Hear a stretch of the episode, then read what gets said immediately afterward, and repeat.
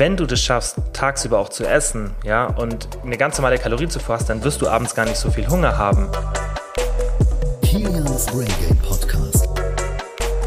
Hallo und herzlich willkommen zu einer neuen Podcast-Folge. Heute wieder mal mit einem QA, weil euch die Folgen so gut gefallen. Ich habe einen Mix gemacht aus sehr vielen Ernährungsfragen, ein paar Fragen zum Thema Training und auch ein paar Fragen zum Thema Urlaub weil es jetzt aktuell an der Zeit ist und ich finde, das war eigentlich ganz passend und würde sagen, wir fangen direkt an. Wie immer, falls euch irgendwelche Fragen nicht interessieren, dann könnt ihr einfach in die Beschreibung gehen, das sind die Timestamps. In Spotify könnt ihr klicken, in den anderen Apps müsst ihr dann scrollen, aber steht auf jeden Fall dran, wann welche Frage kommt. So, die erste Frage war Alkohol und Calorie Cycling sinnvoll. Also sinnvoll ist Alkohol eigentlich nie, ja, für die Fortschritte. Man muss aber natürlich auch immer so ein bisschen schauen, wie viel Alkohol man trinkt. Also ich habe jetzt zum Beispiel gestern auch ein Glas Wein und dann irgend noch so ein Mango Margarita getrunken und ähm, ich achte aktuell auch sehr stark wieder auf, äh, auf meine Form und dass ich das optimiere und da ist es auch voll in Ordnung. Also Alkohol ist nicht so böse, wie man immer sagt, besonders wenn man es halt in Maßen konsumiert. Ja, es geht einfach nur darum, dass man jetzt vielleicht nicht ja, keine Ahnung, jeden Tag drei, vier Gläser Wein oder zwei Bier trinkt, ähm, das ist natürlich dann nicht so gut, aber wenn man jetzt irgendwie einmal pro Woche was trinkt oder auch mal ein bisschen mehr trinkt, da wisst ihr ja, bin ich nicht äh, die Person, die euch davon abhält, weil ich denke, wir haben alle ein normales Leben und wir sind alle erwachsene Menschen und können das für uns selber entscheiden und müssen das dann einfach so ein bisschen abwiegen. Ob das dann so sinnvoll ist, dann Calorie Cycling zu machen, muss man auch überlegen. Aber ich würde sagen, ja, weil Alkohol hat einfach Kalorien und die Getränke, die alkoholisch sind, haben dann oft auch noch viel Zucker oder einfach viel Kohlenhydrate, viel Kalorien, weil man trinkt ja selten den Alkohol pur. Und dass man das dann irgendwie kombiniert mit Diätdrinks, das hat man eigentlich nur zu Hause, diesen Luxus, dass man irgendwie, keine Ahnung, Cuba Libre mit Cola Light macht. Und äh, dementsprechend haben halt alkoholische Getränke immer einiges an Kalorien. Und besonders beim Abnehmen, aber auch wenn man sein Gewicht halten will oder eben eine Muskelaufbauphase macht, wo man nur minim Überschuss ist und vielleicht nicht so viel Kalorien zur Verfügung hat, dann macht es schon Sinn, dass man sagt, okay, wenn ich jetzt weiß, hey, am irgendwie Freitag oder Samstag bin ich abends unterwegs und ich esse was und ich trinke auch noch was, dass ich mir unter der Woche ein paar Kalorien einspare, um dann abends an diesem Tag mehr zu essen. Ich habe ja auch schon mal in meiner Instagram Story ähm, so eine Grafik gepostet, wie ich das machen würde, dass man zum Beispiel dann unter der Woche jeden Tag 200, 300 Kalorien einspart. Ja, und wenn man das fünf Tage unter der Woche macht, dann hat man schon mal zweimal 500 Kalorien, die man auf Samstag und Sonntag oder auf Freitag und Samstag verteilen könnte. Und das finde ich eigentlich auch eine geschickte Möglichkeit, um da eine Kalorienzufuhr einfach ein bisschen zu drücken, damit man dann sich sowas gönnen kann. Also finde ich, spricht nichts daneben, äh, dagegen, außer man macht es halt zu extrem. Ja, Ihr solltet jetzt nicht jeden Tag 500 Kalorien einsparen, damit ihr dann am Wochenende 4.000, 5.000 essen könnt. Das ist natürlich nicht Sinn der Sache. Dann nächste, die nächste Frage war, und das ist sehr, sehr äh, wichtig, die Frage, Fressattacken vor allem abends, Kalorien dann lieber für abends aufheben und über den Tag sparen. Ja, das ist die Frage. Und das ist was, was die Fressattacken meiner Meinung nach sogar verursachen wird. Das heißt, wenn du abends schon die, diese Essattacken hast, dann solltest du genau das ja nicht machen, weil du fühlst ja dann sozusagen dein Problem, ja, was du hast, weil du machst ja dann alles so, damit du abends wieder sehr viel essen kannst und dann festigt sich dieser Mechanismus bei dir immer weiter. Und ich habe ja da auch schon oft hier im Podcast drüber gesprochen, dass besonders der Dopaminmechanismus, der zum Teil fürs oder sehr stark fürs Lernen verursacht, äh, verantwortlich ist bei uns, dass der dadurch getriggert wird.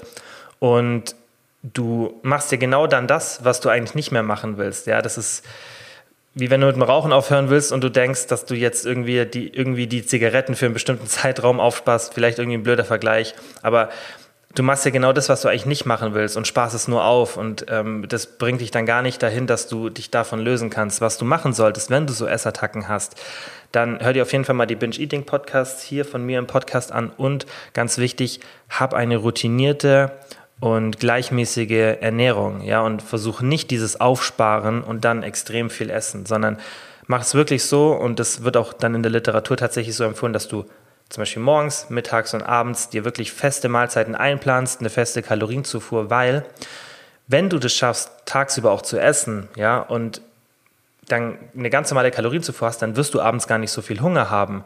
Das ist halt super wichtig, das vergisst man immer. Man, man triggert sich ja vor, indem man so einen krassen, ja, so einen Verzicht hat. Und das wäre die schlechteste Idee, sich dann die Kalorien aufzusparen. Das heißt, wenn du sowas hast und abends da deine Ernährung nicht so gut kontrollieren kannst, dann ist tagsüber regelmäßig, ist ballaststoffreich, nicht zu wenig Fett, proteinreich, Sachen, die dich einfach satt halten, ja, und wo du auch nicht diesen Blutzuckerspiegelanstieg und den Crash hast, ja, wenn das irgendwie nur eine Mahlzeit aus irgendwie rein Kohlenhydraten ist, ja, ähm, einfach mit wenig Ballaststoffen, wenig Protein, wenig Fett, sowas halt vermeiden, weil dann hast du eben diesen Heißhunger und dann versuch regelmäßig zu essen, das ist auf jeden Fall wichtig bei so einer Thematik. Von der Michelle die nächste Frage war, ich habe Angst, dass ich meinen ganzen Fortschritt im Urlaub jetzt verliere. Tipps. Und ich denke, davor haben viele Angst und so eine gewöhnliche Urlaubsdauer, denke ich, bei uns in Deutschland jetzt in so einem Sommerurlaub ist irgendwie so ein, zwei, drei Wochen, ja, eher ein bis zwei Wochen. Und da brauchst du wirklich gar keine Angst haben. Wichtig ist halt, dass du mit der richtigen Strategie in den Urlaub gehst. Das heißt, für, also ich mache es bei meinen Coaching-Mitgliedern immer so, dass wir im Urlaub gar nicht das Ziel haben, weiter Gewicht zu verlieren oder irgendwie die Kalorien einzuhalten und ja, da einfach nochmal super Fortschritte zu machen. Man muss in den Urlaub gehen mit dem Mindset, okay, ich halte maximal das, was ich jetzt habe. Und wenn ich ein bisschen Rückschritte mache, ja, vielleicht eine Woche davor zerstöre, was aber generell auch nicht passiert, dann ist es okay. Aber viel wichtiger ist, dass man einfach nicht das Ziel hat, jetzt noch weiter Fortschritte zu machen, ja, oder dass man Angst davor hat, nur das zu halten, was man hat, oder auch ja ein bisschen zuzunehmen, ein bisschen Wasser zu ziehen. Das ist ganz wichtig, der Mindset, weil wenn du in den Urlaub gehst und du weißt, okay, das ist jetzt wie so eine kleine Pause, aber eine kontrollierte, ich übertreibe es nicht, ja, ich gönne mir ein paar Sachen, ich mache das ein bisschen nach Gefühl, aber ich esse, bis ich satt bin. Und ich mache auch vielleicht so ein bisschen so Strategien, dass ich sage, komm, ich esse nur zweimal pro Tag, aber dann esse ich normal. Und dann kannst du eigentlich ganz gut deinen Hunger kontrollieren. Und dann, wenn du mit dieser Strategie in den Urlaub gehst, dann hast du nicht diese Alles- oder Nichts-Einstellung. Weil wenn dann der Fall kommt, ja, dass du, wenn wir jetzt mal davon ausgehen, du gehst in Urlaub und willst alles perfekt machen, ja, oder machst dir voll viel Druck.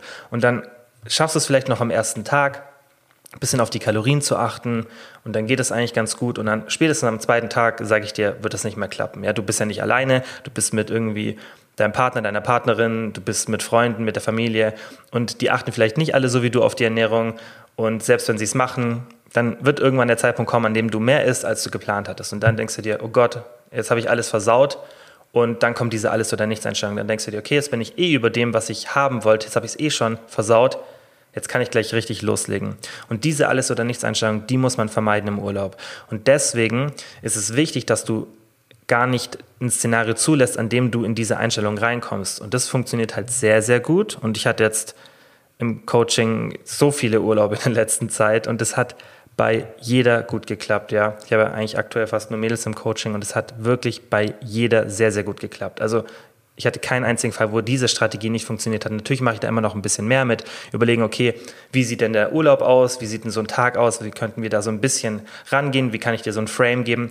Aber die Strategie ist im Endeffekt die, die ich gerade beschrieben habe. Entspannt reingehen und einfach, ja, einfach nicht mit einer Erwartung reingehen, die du eh nicht erfüllen kannst. Das ist ganz, ganz wichtig. Und das ist das Beste, was du im Endeffekt machen kannst, um die Fortschritte nicht zu verlieren. Weil du verlierst diese Fortschritte, sei es jetzt eine Gewichtsabnahme oder auch, ja, Muskelmasse ist jetzt gleich nochmal ein anderes Thema, kann ich auch noch was dazu sagen. Aber mal die Fortschritte von der Diät zum Beispiel oder auch, dass du vor ein paar Wochen oder Monaten eine Diät gemacht hast und voll zufrieden bist, dass du dein Gewicht jetzt gehalten hast. Diese Fortschritte machst du nur kaputt, wenn du mit so einer Alles- oder Nichts-Einstellung reingehst. Und es klappt super, wenn du einfach entspannt bist, du sagst, hey, wenn ich jetzt ein Kilo zunehme oder ein halbes Kilo, das ist eh nur Wassergewicht und dann gehe ich halt für ein, zwei Wochen danach ganz leicht ins Defizit, dann ist alles wieder gut. Wenn du mit der Einstellung reingehst, dann wirst du den Urlaub viel mehr genießen. Du hast nicht ein Szenario, wo du im Urlaub dann jeden Tag 5000 Kalorien isst, weil du so frustriert bist, weil du das nicht geschafft hast, was du dir vorgenommen hast. Und das klappt dann einfach viel besser. Und wenn wir jetzt mal den Muskelaufbau oder den Muskelabbau während dem Urlaub anschauen, dann ist es ein anderes Thema, ja, weil da muss man natürlich nicht darauf achten, dass man jetzt irgendwie die Kalorien kontrolliert, sondern da ist es eher wichtig, dass man zum ersten weißt, dass du nicht so schnell Muskeln abbaust, ja, und selbst wenn du Muskeln abbaust, die hast du sofort wieder aufgebaut danach. Und das meiste, was du da an Muskelmasse verlierst, ja, an Muskelvolumen, ist Glykogen. In der Muskulatur ein bisschen Wasser geht raus und eben dieses Muskelglykogen. Wenn du nicht mehr trainierst, ja, das geht relativ schnell nach ein paar Tagen.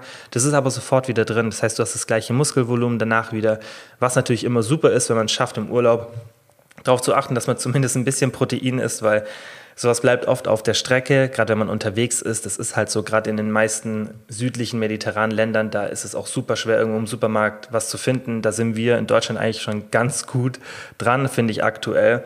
Und äh, da ist natürlich schwierig, außer man ist jetzt im All-Inclusive-Hotel, wo man, denke ich, doch ein bisschen mehr Möglichkeiten hat, dann vielleicht auf die Proteinzufuhr zu kommen.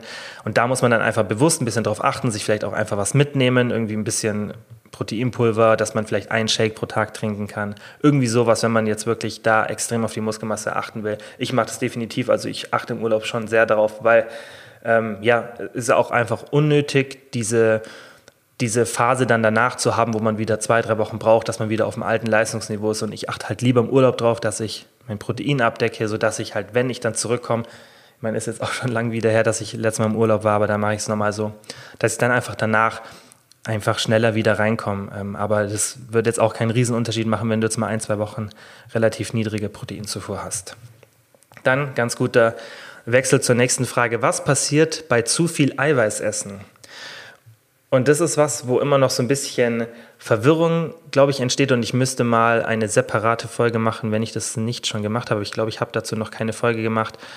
Da schreibt mir am besten mal eine DM, ob ich, euch das interessieren würde. Und zwar, was passiert, wenn man zu viel Eiweiß isst. Ich habe, stimmt, ich habe nur diese eine Folge gemacht mit den 10.000 Kalorien, was da so passiert und was mit dem Überschuss passiert, das kann ich auch noch, wollte ich eh noch machen, also das habe ich auch auf meiner Liste, was passiert, wenn man so einen kleinen Überschuss für eine längere Zeit hat, nicht jetzt so einen extremen wie den, bei den 10.000 Kalorien, aber da habe ich euch ja auch erklärt, bei 10.000 Kalorien, was passiert eigentlich mit dem Körper, wie werden überschüssige Kalorien aufgenommen.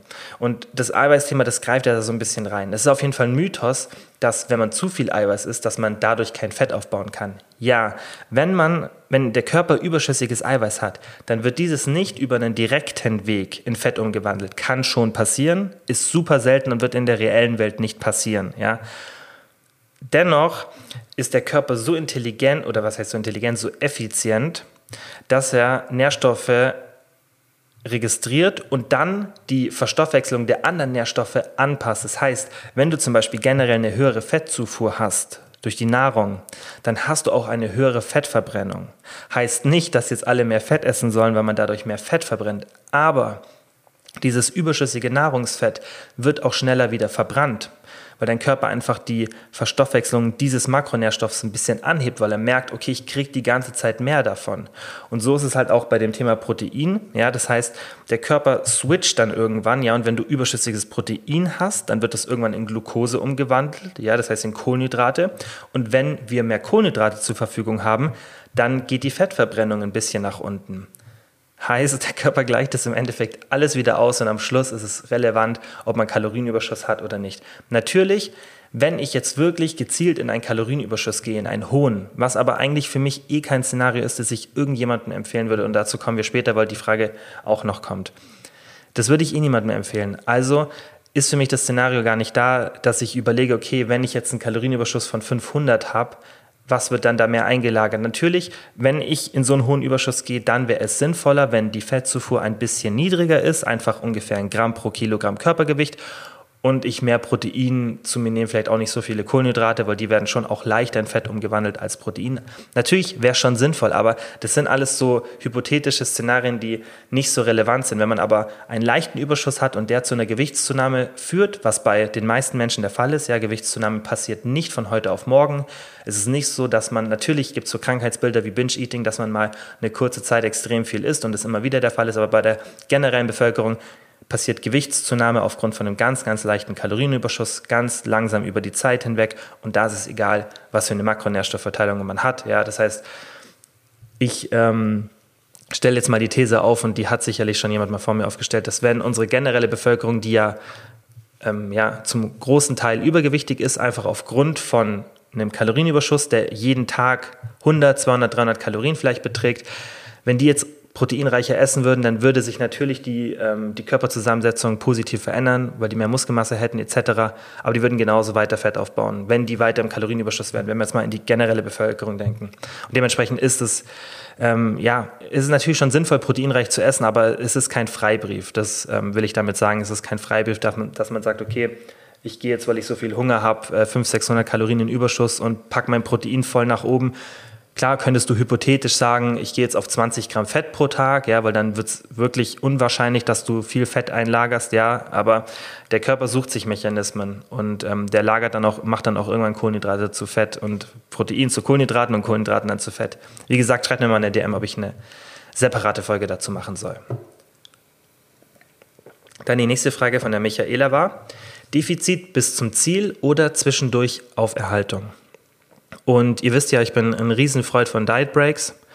Und deswegen finde ich auch in den meisten Szenarien sinnvoll, während einer Diät zumindest mal einmal auf Erhaltung zu gehen. Wenn du jetzt natürlich eine super kurze Diät hast, ja, irgendwie nur vier bis sechs Wochen, wie so ein leichter Minicut oder vielleicht auch nur acht Wochen und du hast eh schon einen niedrigen Körperfettanteil, also du brauchst gar nicht so lange jetzt für das, was du dir vorgenommen hast, ja, dann würde ich jetzt sagen, macht es nicht so viel Sinn, aber umso länger du Diät machst, ja, umso besser ist es für dich. Und nochmal für euch als Anhaltspunkt, umso höher dein Körperfettanteil ist, desto seltener brauchst du so einen Diet Break. Und umso geringer dein Körperfettanteil ist, desto häufiger. Das heißt, wenn du zum Beispiel einen Körperfettanteil irgendwo bei, als Frau zum Beispiel bei 25 Prozent hast, als Mann vielleicht bei 15 Prozent, dann wäre es für dich sinnvoll, irgendwie alle 10 bis 12 Wochen so einen Diet Break zu machen. Wenn du es aber als Frau einen Körperfettanteil vielleicht von 35 Prozent hast und als Mann von 25 Prozent, was so ungefähr das, den, den gleichen Körperfettanteil widerspiegelt, weil Frauen ja generell deutlich, deutlich höheren Körperfettanteil haben und ähm, das dann so vergleichbar ist. Also 15 ist wie 25 Prozent ungefähr und 25 wie 35 ungefähr. Dann, wenn du diesen höheren Körperfettanteil hast, dann machst du einen Diet Break vielleicht nur alle 16 bis 20 Wochen weil dein Körper einfach länger eine Diät aushält, ohne dass er wirklich hormonell gravierende Anpassungen macht, ja. Und dafür ist ein Diet Break ja da, natürlich auch fürs Mentale so ein bisschen, aber generell auch wenn man einen höheren Körperfettanteil hat, kann man eine Diät einfach ein bisschen besser wegstecken, weil man ist weiter weg von diesem Setpoint. Dazu habe ich auch schon eine Folge gemacht, also von dem Setpoint, an dem sich das Gewicht gerne ansiedeln möchte. Man ist weit weg davon. Ja, das heißt, man unterschreitet diesen Setpoint nicht oder kommt in die Nähe und generell wehrt sich der Körper da noch nicht so stark. Dann die nächste Frage von der Paula war, wie am besten aus einem niedrigen Körperfettanteil Muskeln aufbauen, ohne viel Fett gleichzeitig zuzunehmen. Und das ist das, was ich vorhin gesagt habe, dass ich jetzt noch auf dieses Thema Kalorienüberschuss komme. Und ja, auch dazu ist noch eine Folge geplant, wie viel Kalorienüberschuss man braucht und bei welchem Körperfettanteil und bei welcher Erfahrung und so weiter spielen viele Faktoren eine Rolle. Aber wenn du jetzt einen geringen Körperfettanteil hast und Muskeln aufbauen willst und da einfach nicht so viel Fett währenddessen aufbauen willst. Das mache ich jetzt auch bald, ja, wenn meine blöde Beinverletzung, ihr habt es vielleicht über meine Instagram-Story mitbekommen, wenn die vorbei ist, dann will ich ein bisschen nochmal Diät machen. Dann nehme ich euch dann auch mit für so, ja, ich denke, ja, acht bis zwölf Wochen werde ich maximal brauchen. Ja, vielleicht schon eher zwölf Wochen und ähm, dem Lockdown geschuldet. Und danach werde ich auch gezielt wieder ein bisschen in Muskelaufbau gehen, weil ich auch immer noch ein bisschen so ja, verlorene Muskelmasse durch diese letzten eineinhalb bis zwei Jahre, ja, fast schon zwei Jahre hatte. Und ähm, ja, da werde ich es dann auch so machen, dass ich relativ gering in Kalorienüberschuss gehe, weil ich dann diesen niedrigen Körperfettanteil halten will. Und das würde ich auch dir empfehlen, wenn du den geringen Körperfettanteil, den du dir auch erarbeitet hast, halten willst, ja, dann macht es auch Sinn, dass du einfach nicht hoch in Überschuss gehst. Aber ich bin generell gar kein Freund davon, in der Muskelaufbauphase wirklich viel in Überschuss zu gehen, was einfach keinen Sinn macht. Für Frauen noch weniger als für Männer, weil Frauen haben einfach biologisch gesehen ein viel, viel geringeres Muskelaufbaupotenzial, ist, denke ich, logisch. Und Muskelaufbau braucht gar nicht so viele Kalorien, weil man gar nicht so viel Muskeln aufbauen kann. Natürlich braucht die Muskelmasse, ist es für den Körper ein aufwendiger Prozess.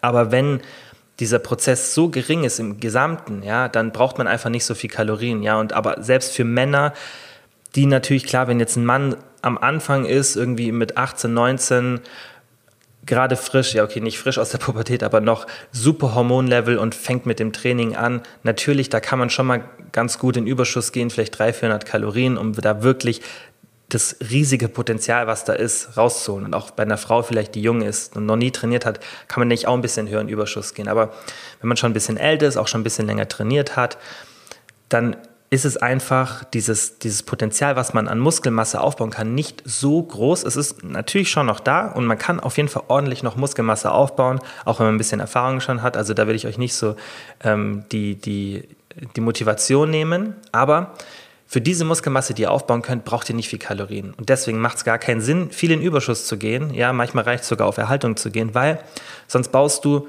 70% Fett und 30% oder noch weniger Muskelmasse auf, weil halt einfach irgendwann der Körper diese extra Kalorien nicht mehr für den Muskelaufbau nimmt. Und das ist eigentlich ganz interessant mal zu wissen. Wenn das ist wie bei dem Thema mit dem Protein pro Mahlzeit. Ja, da habe ich ja auch schon drüber gesprochen, dass ab 20, 30, 40 Gramm, wenn man sich die Studien anschaut, dieser Cap ist. Mehr bringt es pro Mahlzeit nicht für den Muskelaufbau. Komplexeres Thema. Ich meine, ich habe auch schon mal eine separate Folge dazu gemacht. Auf jeden Fall ist es da ähnlich. Ja, das heißt, du brauchst jetzt nicht pro Mahlzeit 80 Gramm Protein, wenn du das noch weiter maximieren möchtest. Ja, das heißt, mit 20, 30, 40 Gramm pro Mahlzeit holst du aus einer Mahlzeit das, die maximale Muskelproteinsynthese raus. Und so ist es auch beim Muskelaufbau. Wenn du jetzt mit 100 Kalorien oder 150 oder 200 Kalorien Überschuss die optimalen Fortschritte machst, oder ja, Fortschritte machst, dann machst du mit 500 Kalorien nicht mehr Fortschritte, sondern du baust halt einfach nur mehr Fett auf, weil irgendwo ist ein Cap, irgendwo hört es halt auf und über diesen Cap drüber zu gehen, macht genauso wie beim Protein relativ wenig Sinn, außer natürlich, wenn man einfach gerne Protein isst. Klar, kann man auch bei einer Mahlzeit mehr Protein essen und wenn es langsam verdaulich ist, dann wird es auch später noch benutzt. Natürlich, das ist ein, das ist ein anderes Thema, aber jetzt, wenn wir uns nochmal diese, diesen Kalorienüberschuss anschauen, dann macht es halt wenig Sinn, wirklich extrem hoch zu gehen. Deswegen empfehle ich immer Kalorienüberschuss ganz, ganz leicht oder sogar teilweise nur auf Erhaltung. Besonders wenn man vielleicht dann mal intensiver trainiert als davor und auch konstanter, ja, das mache ich auch im Coaching oft so. Wenn man zu mir kommt, dann hat man ja zum ersten Mal vielleicht ja so ein richtig optimales Training mit beständiger Proteinzufuhr, mit beständiger Kalorienzufuhr. Und das ist natürlich auch für mich ein Szenario, wo ich sage, okay, wir haben jetzt gerade alles so gestaltet, dass du wenn du auf Erhaltung bist, trotzdem noch Muskeln aufbauen kannst, weil du halt einfach ein viel besseres Trainingssystem hast oder effizienteres als davor, dann ist natürlich eine Sondersituation. Aber generell, zum Beispiel für mich, wenn ich wirklich schon alles optimiert habe, da muss man dann schon ein bisschen in den Überschuss gehen. Dann eine Frage, die ich auch letztens in meiner Story schon beantwortet habe, aber die, die ich jetzt hier auch nochmal besprechen wollte, war, von der Annika, was hältst du von All-In, wie zum Beispiel Stephanie Buttermore das gemacht hat? Das ist eine YouTuberin, die kennen vielleicht einige von euch, die ich super finde, das muss ich vorab sagen. Das habe ich auch in der Story geschrieben. Der Content, den die macht, wenn alle in der Fitnessbranche so Content machen würden, dann ja, hätten wir eine schönere Branche. Also ich finde es cool, was sie macht, aber ich habe in der Story gesagt, und das sage ich auch jetzt, dass ich diesen Ansatz für die meisten nicht empfehlen würde. Und bei dem All-In ging es darum, also ich kann mal kurz die Story erzählen, aber schaut euch am besten mal ihr YouTube-Video an, die hat es da super erklärt. Sie hat sich halt immer auf einen sehr, sehr niedrigen Körperfettanteil angesiedelt, ja, war immer super lean und hatte dann extreme Probleme mit ihrem Appetit. Ich kenne nicht die gesamte Story, aber ich weiß ungefähr, was sie gemacht hat, weil ich es auch super spannend finde. Und sie hat dann sich vorgenommen, diese All-In-Strategie zu machen. Das heißt, bewusst mehr zu essen, weil sie einfach einen wahnsinnigen Hunger hatte. Und egal wie viel sie gegessen hat, so wie ich es verstanden habe, hat es sich nicht reguliert. Ja? Und dann hat sie halt einfach wirklich, glaube ich, über ein Jahr oder vielleicht noch länger richtig viel zugenommen. Ja? Das heißt, also ich weiß nicht, was sie gesamt zugenommen hat, aber wirklich, man sieht dann auch die Bilder, ein paar von euch kennen es vielleicht ähm, ja, da ist einfach einiges an Gewichtszunahme gewesen, wahrscheinlich um die 10 Kilo würde ich jetzt schätzen, vielleicht war es ein bisschen weniger.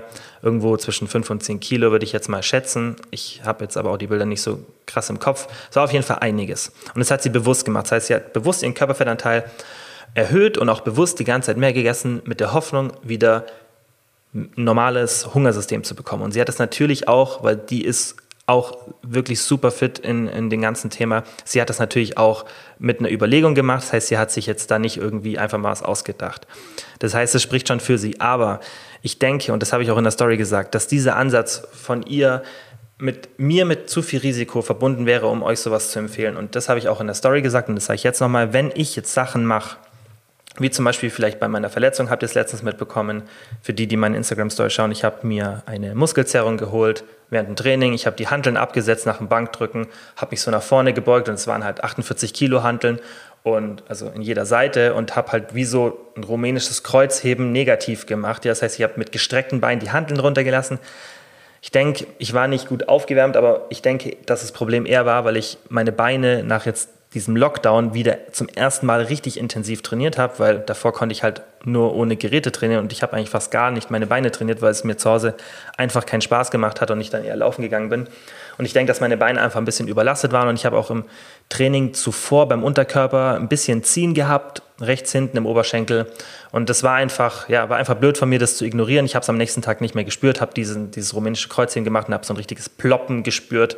Und ähm, ja, war mir dann schon ziemlich sicher, dass ich eine Zerrung habe, dass ich halt einen Riss habe. also ich war mir auch ziemlich sicher, dass keine so eine, nur so eine Überstrapazierung war, sondern wirklich ein Riss. Ich hatte auch am Anfang direkt echt erst Schiss, dass ich ähm, einen Komplettabriss hatte wegen diesem krassen Ploppen.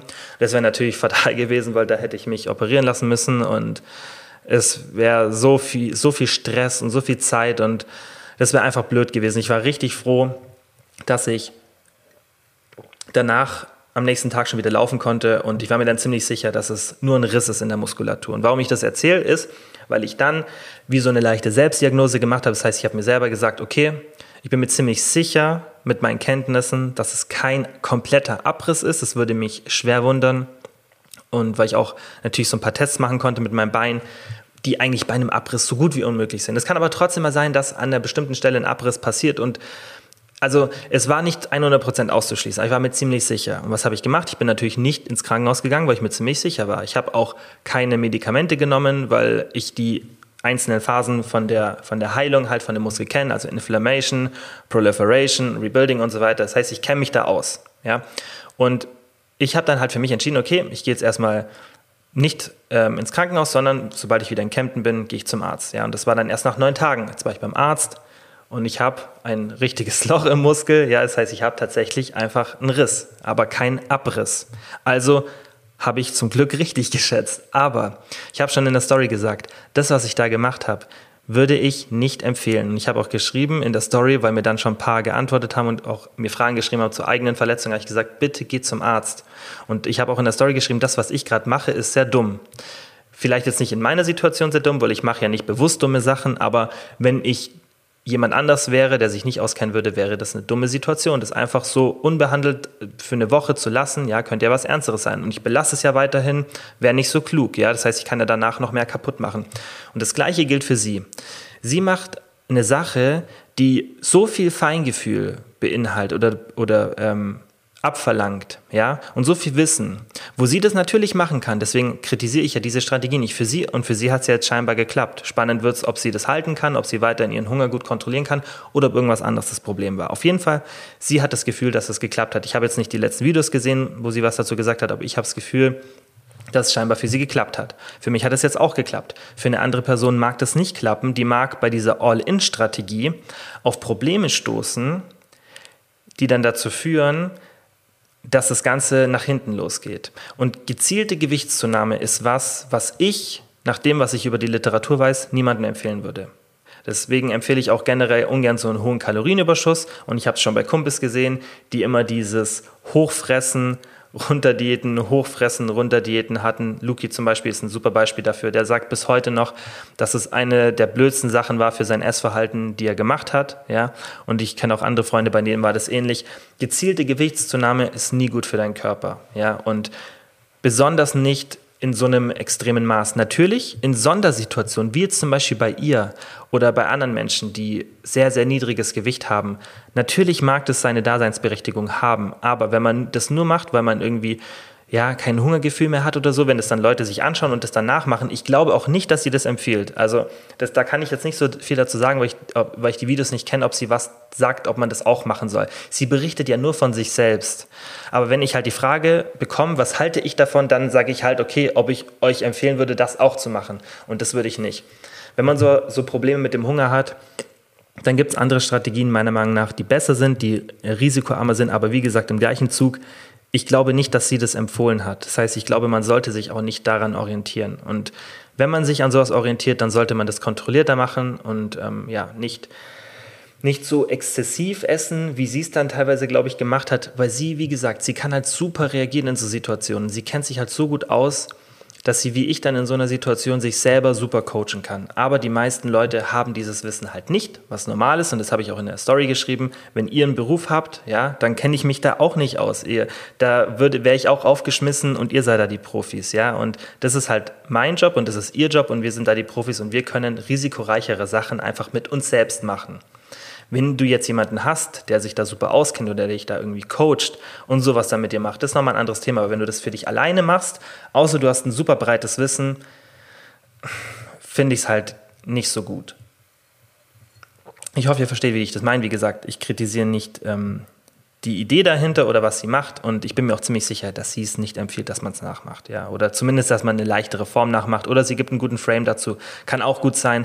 Aber ich für mich persönlich, ich würde so eine Strategie nicht empfehlen, um dieses Problem in den Griff zu kriegen. Das meine ich damit. Heißt nicht, dass es nicht bei manchen Personen funktionieren kann. Aber wenn ich generell Empfehlungen rausgebe, dann mache ich das halt gerne für die breite Masse. Ja, dass einfach viele Leute davon profitieren können. Und vielleicht noch eine Sache, die ich dazu sagen muss hier im Podcast, weil ich das auch in der Story geschrieben habe. Natürlich könnt ihr Sachen, wenn ihr die bei mir seht oder ich erzähle das, hey, ich mache das bei mir und bei mir so und so, dann könnt ihr das natürlich euch aneignen und auch so machen. Ich sage das immer ganz bewusst, wenn ich etwas mache, was ich nicht empfehlen würde. Das finde ich immer ganz wichtig, weil es ja ganz normal, dass wenn ihr mir jetzt folgt und ihr vertraut meiner Meinung, das heißt in Bezug auf Ernährung, Training, vielleicht auch ein bisschen beim Thema Gesundheit, und ihr macht dann irgendwas, was ich sage, dann, also macht es ruhig, weil das, was ich normal mache, ist auch das, was ich empfehlen würde. Wenn ich irgendwas Blödes mache, dann sage ich es in der Regel dazu. Oder es ist so offensichtlich, dass man es weiß, okay, das sollte ich jetzt vielleicht nicht nachmachen, wie das mit dem Thema Sport, äh, mit der Verletzung, da habe ich es aber auch, wie gesagt, ganz bewusst gesagt, hey, bitte macht es nicht. So, war jetzt ein bisschen lang, aber ist ein wichtiges Thema. Zur nächsten Frage von der Cheyenne. Tipps, um mehr Kalorien zu essen, ohne sich vollgestopft zu fühlen. Probleme mit wenig Appetit. Das ist halt die Frage, wieso hast du wenig Appetit? Ja, ist vielleicht dein Körperfettanteil schon an einem Punkt, ja, wo sich dein Körper gut reguliert? Das ist zum Beispiel bei mir so ab einem bestimmten Körperfettanteil, der dann auch zu hoch ist für den gesunden Part, ja, aber das habe ich auch schon gemacht in der Muskelaufbauphase, als ich jünger war. Und ich merke es auch jetzt, wenn ich irgendwie, keine Ahnung, als ich im Lockdown zugenommen habe und auch in einem Bereich, wo ich sage, hm, ist jetzt auch nicht mehr so, wo ich mich wohlfühle und das höher als sonst, da reguliert sich mein Hunger krass. Das heißt, ich habe da gar keinen Hunger mehr und, oder ganz, ganz wenig. Und da würde es dann auch nicht viel Sinn machen, weiter zu essen, weil es, ich profitiere ja nicht davon. Und dann wäre es auch nicht sinnvoll, dann irgendwie Techniken zu finden, um mehr essen zu können. Wenn du jetzt aber in, irgendwie wegen der Muskelaufbauphase mehr essen willst und selbst mit so einem 100 Kalorien Überschuss Probleme hast, dann würde ich dir empfehlen, weil es gibt echt Menschen, die einfach einen super geringen Appetit haben, gibt es auf jeden Fall. Dann würde ich dir empfehlen, such dir einfach Nahrungsmittel, die eine hohe Kaloriendichte haben, ja, und die vielleicht jetzt nicht nur aus Zucker sind, wobei das halt immer schwierig ist, weil eigentlich die kaloriendichten Sachen halt einfach zuckerhaltig und fetthaltig sind. Aber such dir einfach kaloriendichte Sachen, ja, sowas wie, keine Ahnung, Nüsse, Trockenfrüchte. Wenn du dir einen Joghurt machst, dann süß den halt mit Honig oder mit irgendwas anderem, was sehr kalorienhaltig ist. Versuch einfach Nahrungsmittel zu nehmen, die nicht viel Volumen haben. Ja, weil dann hast du einfach nicht so diese krasse Magenwanddehnung und ja, dann fühlst du dich nicht so vollgestopft. Aber wenn du das, also wenn das so krass ist, dass du wirklich Probleme hast, diese Kalorien zu essen, dann wirst du dich auch meistens mit so einer Ernährung ähm, wirklich voll fühlen. Aber ich würde erstmal danach suchen, wieso hast du diese Probleme? Schreib mir vielleicht am besten mal eine DM, weil sowas muss man natürlich erstmal schauen, wieso, also was ist eigentlich mein Status quo? Da ist jetzt zu viel, um, um da zu überlegen, okay, warum ist es so? Aber generell empfehle ich halt, kaloriendicht zu essen. Aber das ist dann schon komisch, wenn man ähm, ja, wenn man einfach zu wenig Hunger hat und ähm, dann muss man sich die, also das ist ein sehr seltenes Szenario, ja, dass man zu wenig Hunger hat und ähm, die Kalorien, die man sich setzt, nicht erfüllen kann. Generell hat man dann falsche Ziele, ja, oder setzt die Kalorien zu hoch an. Das will ich damit sagen. Weil in der Zeit, in der ich das gemacht habe oder wenn ich das mache, dann ist es auch kein Szenario, wo ich sage, hey, jetzt macht Sinn, dass du zunimmst. Natürlich, wenn es ein emotionales Thema ist und du irgendwie Probleme mit deinem Gewicht hattest und irgendwie schon im Untergewicht hattest, das ist ein ganz anderes Thema. Aber ich meine jetzt, für eine Person, die ein normales Essverhalten hat, dass sie dann zu wenig Hunger hat, ist eigentlich dann, ist meiner Meinung nach irgendwas an den Zielen falsch, die dann vielleicht von der Kalorienzufuhr zu hoch gesetzt sind. Die nächste Frage von der Hanna war, Protein-Overfeeding ohne zunehmend Behauptung, man kann nicht zunehmen vom Protein. Ja, die Frage habe ich, glaube ich, mit reingenommen, weil ich nicht dachte, dass ich die erste so ausführlich beantworte, aber ich habe es ja in der ersten Frage schon beantwortet, deswegen lasse ich das jetzt mal raus, weil, wie gesagt, man kann auf jeden Fall durch Protein-Overfeeding zunehmen. Die nächste Frage von der Marleen war, was hältst du vom Nutri-Score? Ich habe mir den Nutri-Score mal oberflächlich angeschaut, ja, und ähm, die Idee dahinter ist sicher ganz gut. Ich weiß aber ehrlich gesagt nicht, das habe ich jetzt in meiner schnellen Recherche letzte Woche nicht sofort rausgefunden, weil das auch nicht so barrierefrei meiner Meinung nach war, wie diese Lebensmittel ermittelt werden. Ja, das heißt, was ist da jetzt A, B, C, D ist es, glaube ich, beim Nutri-Score, da 1, 2, 3, 4. Ja, das heißt so ein bisschen Ampelsystem, grün, gelb, orange, rot ist es, glaube ich. Was ist jetzt gut oder was ist nicht gut? Da ist ein Algorithmus dahinter, das weiß ich, der basiert auf ähm, wissenschaftlichen Studien, das ist schon mal gut. Und generell, was die DGE macht, ist schon legit. Also das muss man schon sagen, die sind schon echt ganz gut. Ähm, was sie ein bisschen vielleicht mal anpassen sollten, wäre ihre Proteinvorgabe und sicher die ein oder andere Sache, mit der ich vielleicht auch nicht so d'accord bin. Aber generell finde ich es gut, was die DGE macht und ähm, ich denke, dass die da vermutlich auch ein bisschen involviert ist. Ich finde das System, also wie gesagt, ich kann jetzt zum System nicht so viel sagen, aber ich könnte mir vorstellen, dass es ähm, auf jeden Fall ganz gut ist. Das Problem ist halt nur, der Nutri-Score ist freiwillig in Deutschland und das macht das ganze Thema schon mal total irrelevant, überhaupt drüber zu reden, weil wenn die Nahrungsmittelindustrie sich selbst regulieren kann, dann sieht man ja, was damit passiert. Und das ist das, was wir jetzt haben. Und das ist, sind lauter kalorienhaltige Produkte, die ähm, ja, einfach dazu führen, dass wir immer und immer mehr davon essen wollen. Die haben da nichts Böses im Kopf, sondern die machen einfach nur das, was wir wollen. Und das ist einfach leckeres Essen. Und die müssten gezwungen werden, solche Scores auf die Verpackungen zu nehmen. Ja, und in Deutschland ist es halt freiwillig. Natürlich Druck von außen und so, da machen das die Lebensmittelkonzerne dann schon. Ja, ein paar große haben es auch gemacht, aber wenn der Druck von außen nicht groß ist und der ist es in Deutschland meiner Meinung nach nicht, besonders nicht von der Politik und auch aber nicht von der generellen Bevölkerung, dann wird das niemand machen und dann ist so ein freiwilliger Nutri-Score, finde ich, total sinnlos, weil dann ist es eher so was Schönes, so, okay, komm,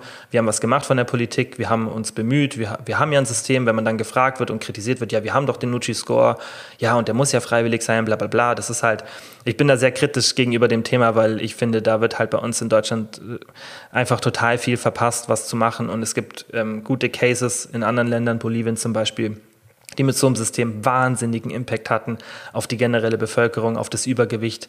Und ähm, ja, wenn man doch so Cases hat und ähm, auch die Literatur eigentlich relativ eindeutig ist, wieso wir so Übergewichtsprobleme hier in Deutschland haben und dass nicht die Menschen dran schuld sind, sondern einfach unsere Ernährung und unsere Lebensweise, dann sollte da vielleicht doch ein bisschen Regulation im Markt sein, wo ich ja normal nicht so vielleicht ein Freund davon bin. Aber in dem Szenario finde ich, wäre es auf jeden Fall sinnvoll, besonders wenn man an Kinder und junge Menschen denkt, ähm, ja, die da einfach so ein bisschen ohne Leitung dann sind und ähm, die dann von solchen Systemen extrem profitieren würden. Und ähm, Übergewicht sieht man ja auch, das entwickelt sich meistens nicht erst, wenn man älter wird, sondern das fängt relativ früh an. Deswegen bin ich bei sowas relativ kritisch. Die Idee dahinter ist sicher cool, aber wie gesagt, wenn es freiwillig ist, dann sehe ich da nicht wirklich einen Sinn dahinter. Die nächste Frage war, wie der Familie erklären, dass man Kalorien zählt, in Klammern sind kritisch. Und das ist was, was mich immer so ein bisschen traurig macht und auch vielleicht auch manchmal nicht wütend, aber ja, eher vielleicht eher ein bisschen traurig, dass unsere Gesellschaft sowas als kritisch betrachtet. Und man muss sich mal, das, man muss sich mal überlegen, wie perplex das ist, dass ein Mensch, der sich gesund ernähren will, dass der die Person ist, die man, die kritisch für diese, oder da wird kritisch auf diese, auf diese Entscheidung geschaut und das wird dann irgendwie, ja, kritisiert, wie das Wort schon sagt, und das wird, das ist dann komisch und man fragt sich, wieso machst du das? Aber eigentlich ist das, was die Leute machen, die sich nicht damit auseinandersetzen, komisch. Weil wieso möchte man einfach nichts für seine Gesundheit machen, wenn man sich gar nicht überhaupt Gedanken über die Ernährung macht? Das ist wenn, also finde ich, wenn, dann wäre das komisch. Natürlich ist halt generell so, dass die meisten Menschen sich nicht mit Ernährung befassen. Aber die, es ist nicht, es ist halt ein schwieriges Thema, aber es ist auf jeden Fall nicht komisch, finde ich, sich mit der Ernährung auseinanderzusetzen. Und Kalorienzählen gehört dazu. Vielleicht liegt es aber auch daran, dass Leute dann Kalorienzählen mit sowas, ja, was Komischem äh, verbinden und denken, das ist dann immer so, ja, man, man achtet nur auf, auf jede Kleinigkeit und dieses vielleicht wegen diesem Wort zählen, weil man dann denkt, okay, jetzt die Person ist nicht mehr normal oder sonstiges. Aber beim Kalorienzählen geht es ja nicht darum, dass man nichts mehr essen kann, sondern es geht ja darum, dass man einen Überblick über die Ernährung behält, ja, und es ist ja immer noch alles erlaubt zu essen, besonders wenn man es halt richtig macht. Und da finde ich, ist es vielleicht wichtig, dass man da mit der Familie, genauso wie ich es gerade erklärt habe, mal drüber redet und sagt, hey, ist es doch eigentlich ganz normal, dass ich mich gesund ernähren möchte, oder? Und ist es doch eigentlich eher komisch, dass ihr euch damit noch gar nicht auseinandergesetzt habt. Und dann vielleicht im gleichen Zug ganz wichtig erklären, dass es Unterschiede gibt beim Kalorienzählen. Ja, das heißt, dass Kalorienzählen oft so verteufelt wird, aber es gibt auch Leute, die fahren wie gestörte Auto. Ja, wenn ihr mal auf der Autobahn seid, ich denke, ihr kennt solche Leute, die überholen rechts, die fahren mit 200 km/h auf 10 Meter auf. Die riskieren so viel. Heißt aber doch nicht, oder ja, die riskieren, die, die riskieren ihr eigenes Leben, das von anderen. Heißt doch aber nicht, dass Autofahren per se schlecht ist. Ja, das heißt, du kannst sicher Auto fahren und du kannst wie ein gestörter Auto fahren. Und du kannst einfach normal Kalorien zählen oder du kannst zwanghaft Kalorien zählen. Es ist ja, du kannst ab und zu mal ein Glas Wein trinken oder du kannst alkoholkrank sein. Das gibt ja, ist ja immer ein Spektrum. Und beim Kalorienzählen habe ich manchmal das Gefühl, früher war das nicht so, da war das Kalorienzählen so was Neues und was Cooles und was auch hilfreich ist. Und heutzutage habe ich das Gefühl, weil irgendwie ein paar Leute, ähm, die das einfach methodisch nicht richtig angehen, dann auch Social Media und was weiß ich wo, als was Schlechtes abstempeln, weil sie das halt nicht richtig gemacht haben. Das ist ja immer meine Kritik an diesen Personen. Die kritisieren etwas, weil sie es nicht richtig machen. Ja, das ist, das ist wie bei allem anderen auch, wie gesagt, wenn du, wenn du wie eine gestörte Person Auto fährst und du baust einen Unfall und danach kritisierst du das Autofahren an sich, dann bist doch du das Problem und nicht das Auto, weil alle anderen kriegen es doch hin, oder? Und dann hast du es vielleicht falsch gemacht und solltest du vielleicht reflektiert genug sein, um zu erkennen, dass du vielleicht nicht richtig Kalorien gezählt hast und dass nicht das Kalorienzählen an sich das Problem ist. Weil ich der Meinung bin, und das jetzt auch Erfahrung habe. Ja, das heißt, ich habe ja auch schon mehrere hundert Leute gecoacht und ich weiß, dass mit meiner Strategie sage ich, dass 99 Prozent ja, haben keine Probleme mit dem Kalorienzählen. Es gibt ab und zu mal Fälle, wo ich dann auch sage, komm, aktuell so funktioniert es bei dir nicht, dann lassen wir es, dann machen wir eine andere Strategie. Bei 99 Prozent mit dem richtigen, mit dem richtigen Frame, mit der richtigen Methode klappt es. Und so muss es vielleicht auch deiner Familie erzählen, dass es darum geht, dass man einfach einen Überblick behält. Es, du kannst noch weiterhin alles essen, aber du willst einfach ungefähr wissen, wie viel du isst, weil das ist doch ganz normal. Ja? Du willst ja auch wissen, wie viel du in dein Auto reingetankt hast, hier lauter Autovergleiche. Aber du, du, du willst ja bei vielen Sachen so ein bisschen die Kontrolle behalten. Aber wieso ist es so komisch bei der Ernährung? Das ist ja eigentlich das Wichtigste, das ist unser Körper. Das ist das, womit wir unseren Körper fuelen die ganze Zeit. Das ist davon, wovon wir leben. Ohne das würden wir gar nicht existieren können. Das ist so ein relevantes Thema Ernährung.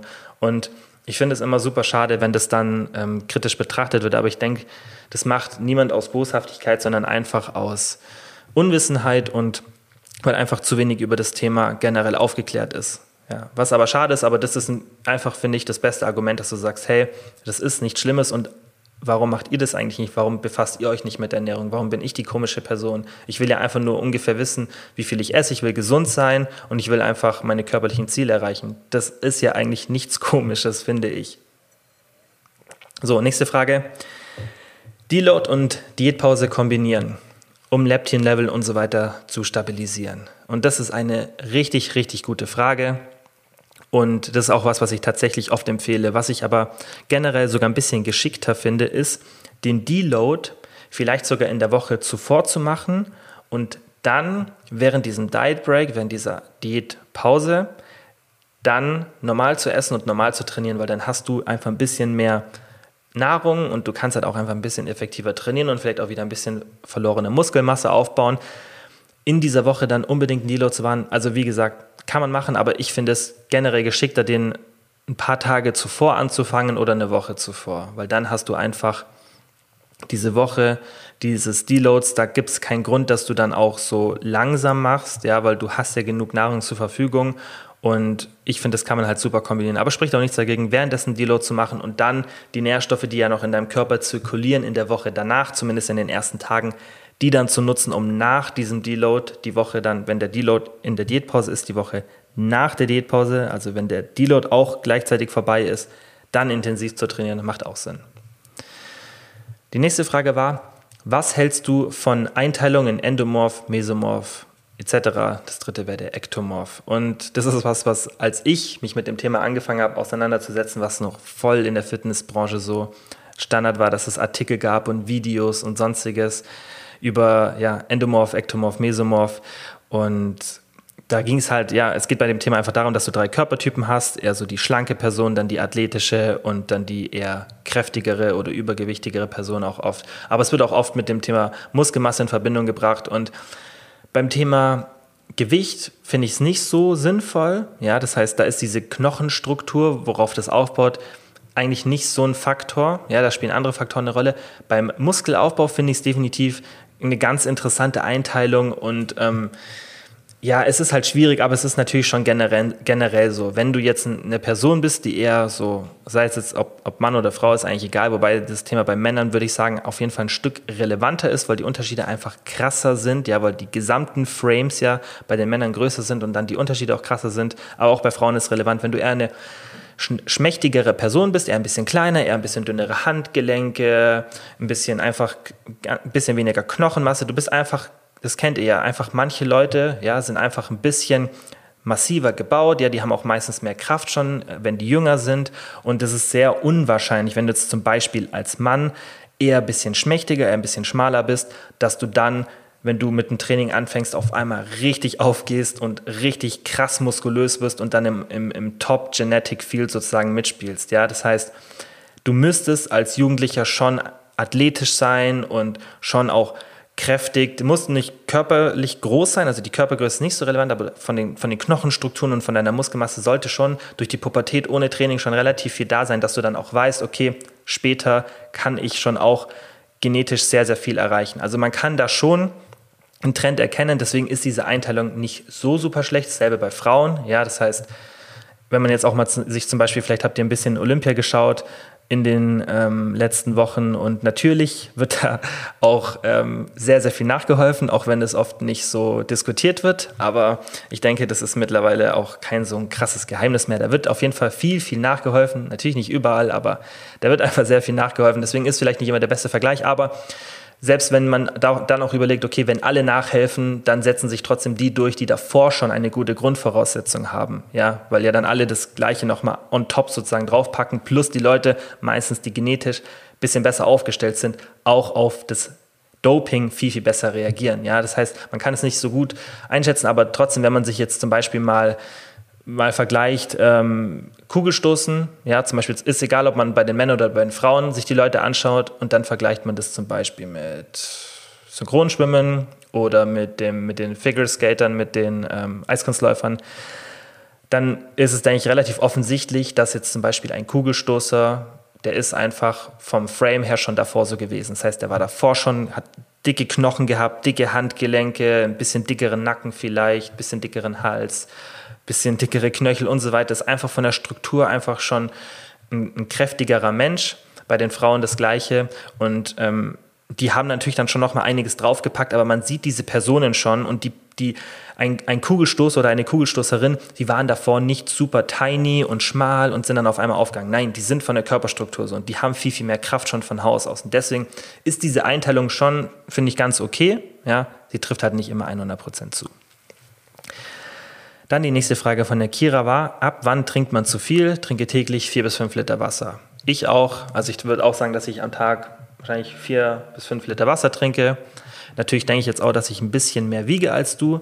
Generell empfehle ich so, ja, 20 bis 23 ähm, Liter pro, nee, 20, äh, 1 Liter pro 20 bis 23 Gramm Kilogewicht. So, jetzt habe ich es richtig. Also mach so ungefähr als Anhaltswert 20 Kilogramm ein Liter. Das heißt, wenn du 60 wiegst, 3 Liter, wenn du 80 wiegst, ungefähr 4 Liter. Das ist nur ein Anhaltswert. 4 bis 5 Liter Wasser ist jetzt, denke ich, nicht zu viel. Natürlich musst du irgendwann schauen, dass du nicht zu viel Elektrolyte aussp äh, ausspülst. Aber ähm, ja, das ist auf jeden Fall machbar und viel, viel mehr ist jetzt vielleicht nicht so gut wegen Elektrolyten, aber ansonsten ist an sich kein Problem. Dann die nächste Frage von der Melissa war, ist es sinnvoll, kurz vorm Schlafen Eiweiß zu sich zu nehmen, zum Beispiel Magerquark? Wenn du wirklich deine Erfolge optimieren willst, ja. Und das ist immer so ein, ist ein schwieriges Thema, weil auf der einen Seite gibt es wirklich einige Studien, die zeigen, dass vor dem Schlafen Essen nicht so super ist. Und wenn wir schlecht schlafen, dann ist auch wieder der Muskelaufbau oder der Muskelerhalt nicht so optimal. Das heißt, Schlaf wirkt sich auf Muskelaufbau und Muskelerhalt extrem aus. Das heißt, wir sollten ja eigentlich das machen, was wir machen können, damit wir gut schlafen. Und Essen vor dem Schlafen gehen ist eine Sache, die nicht so gut ist. Aber es gibt Studien, die zeigen, dass der Muskelaufbau besser ist, wenn man abends Protein zu sich nimmt.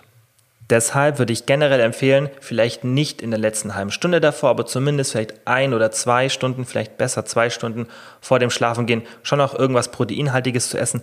Dann auch vielleicht nicht so viel dazu essen. Also jetzt nicht noch eine riesen Mahlzeit machen, sondern wirklich eine reine Proteinquelle, zum Beispiel irgendwie ein Quark, muss jetzt kein Magerquark sein, kann auch ganz normaler mit 20% Fett sein oder Quark mit Joghurt ein bisschen gemischt oder ein Shake mit Casein oder eine, eine Kombination aus Casein und Whey.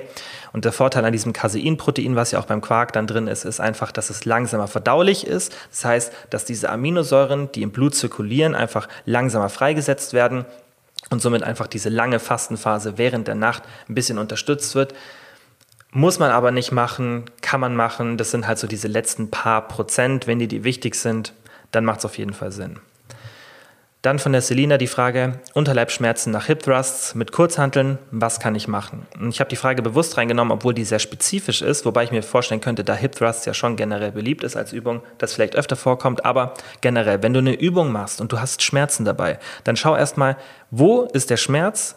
Drückt irgendwo die Hantel, bewege ich mich falsch? Und wenn du ein paar Sachen dann vielleicht schon optimierst, weil du irgendwie ein bisschen auf YouTube schaust oder jetzt auch hier eine Frage stellst oder mir eine DM schreibst oder was weiß ich, und du optimierst es und jetzt ist immer noch da, dann mach die Übung nicht mehr. Das ist wie bei Kniebeugen. Für manche sind einfach vom Frame her, die haben extrem lange Beine, ja, die sind dann einfach nicht für Kniebeuge gemacht. Da ist es einfach blöd, dann so eine Übung zu machen für dich selber, die einfach für deinen Körper unangenehm ist. Und wenn du da jetzt irgendwie von der Bewegung mit den Kurzhanteln irgendwas hast, wo du dann Schmerzen bekommst, dann lass es sein. Aber generell versuch vielleicht irgendwie ein Polster reinzubringen und generell Hip Thrusts würde ich eher ähm, mit einer Langhantel machen und da gibt es auch bei Amazon so Pads zu kaufen, die man dann drüber legt. Die sind auch wirklich hart, nicht so diese, die ihr aus dem Gym kennt, die dann ständig so wegrollen. Ich denke, ihr kennt die, die so einen blöden Klettverschluss haben. Da gibt es welche, die ploppt man so rein. Die haben richtig dicken Schaumstoff und die sind richtig gut. Die, aber selbst bei einem hohen Gewicht, also das hatte ich auch schon, da muss man dann vielleicht nochmal ein Handtuch drum wickeln, außer man hat halt Bock, dass man ständig da irgendwelche Druckstellen und blauen Flecke hat. Äh, da muss man aber vom Gewicht dann schon sehr, sehr hoch sein, aber natürlich äh, muss man dann da darauf achten. Es gibt auch coole Maschinen, haben halt die meisten Gyms nicht. Und was auch oft eine ganz gute Idee ist, ist, mach die Hip Thrusts einbeinig, dann hast du einfach viel, viel mehr ähm, Pressure sozusagen ja auf dem einen Bein und dann kannst du vielleicht eine Hantel, keine Kurzhantel, sondern eine Hantelscheibe irgendwie auf also erst ein Handtuch auf deine Hüfte legen und dann eine Handelscheibe drauf, vielleicht geht das besser und dann musst du allgemein nicht so viel Gewicht benutzen, weil du es ja einbeinig machst. Dann die vorletzte Frage von der Julia. Sollte ich, sollte ich, bevor ich in den Urlaub fahre, meine Kalorien leicht erhöhen, um Überessen zu vermeiden? Dann noch ein Strich Diät. Das heißt, Julia macht gerade Diät und ja, möchte deswegen die Kalorien leicht erhöhen, damit sie eben nicht zu viel isst. Und das würde ich generell nicht empfehlen, sondern diese Strategie, die ich vorhin erwähnt habe, ja, das mache ich auch im Coaching immer so, wir machen vorm Urlaub nichts anders. Wir gehen nicht nochmal mit den Kalorien nochmal runter, um nochmal mehr rauszuholen, diesen vielleicht möglichen Mini-Fettaufbau im Urlaub zu kompensieren mit mehr Fettverlust in der Woche zuvor oder erhöhen, damit man eben nicht so über isst. Würde ich nicht empfehlen ist ganz, mach deine Diät ganz normal und sieh diese Woche vom Urlaub als Diet Break, mach das entspannt, gönn dir was, schaff einen Frame, dass du nicht zu viel isst, wie zum Beispiel vorhin empfohlen, einmal morgens, einmal abends eine große Mahlzeit, tagsüber dann vielleicht irgendwas mit Protein oder ein Stück Obst, irgendwie so, dass du einfach sagst, okay, selbst wenn ich jetzt morgens und abends 1000 Kalorien esse, dann kriege ich das hin. Und ja, dann einfach mit dieser Einstellung, die ich vorhin gesagt habe, reingehen. Die letzte Frage, die ist ganz, ganz kurz. Wo findet man deinen Kalorienrechner? Weil ich den schon angekündigt habe und ich auf jeden Fall länger gebraucht habe als geplant. Den gibt es bald und dann erfahrt ihr das auch hier. Dann könnt ihr euch ganz easy eure Kalorienzufuhr berechnen. Ich werde dann auch noch einen Makronährstoffrechner machen. Der kommt bald. Das war's mit der Folge. Ich hoffe, es hat euch gefallen. Und wie immer, vielen, vielen Dank fürs Zuhören. Denkt dran, den Podcast auch zu abonnieren, weil ich weiß, dass viele den Podcast nicht abonnieren und es würde mir auf jeden Fall helfen, dass mehr Leute den Podcast sehen. Bei Apple gibt es auch ein neues Bewertungssystem, deswegen würde ich mich auch da freuen, wenn ihr vielleicht mal ein paar Sterne hinterlasst. Natürlich nur so, wie ihr den Podcast findet, also gerne ehrliche Meinung. Und dann wie immer, vielen, vielen Dank fürs Zuhören und bis zum nächsten Mal. Ciao.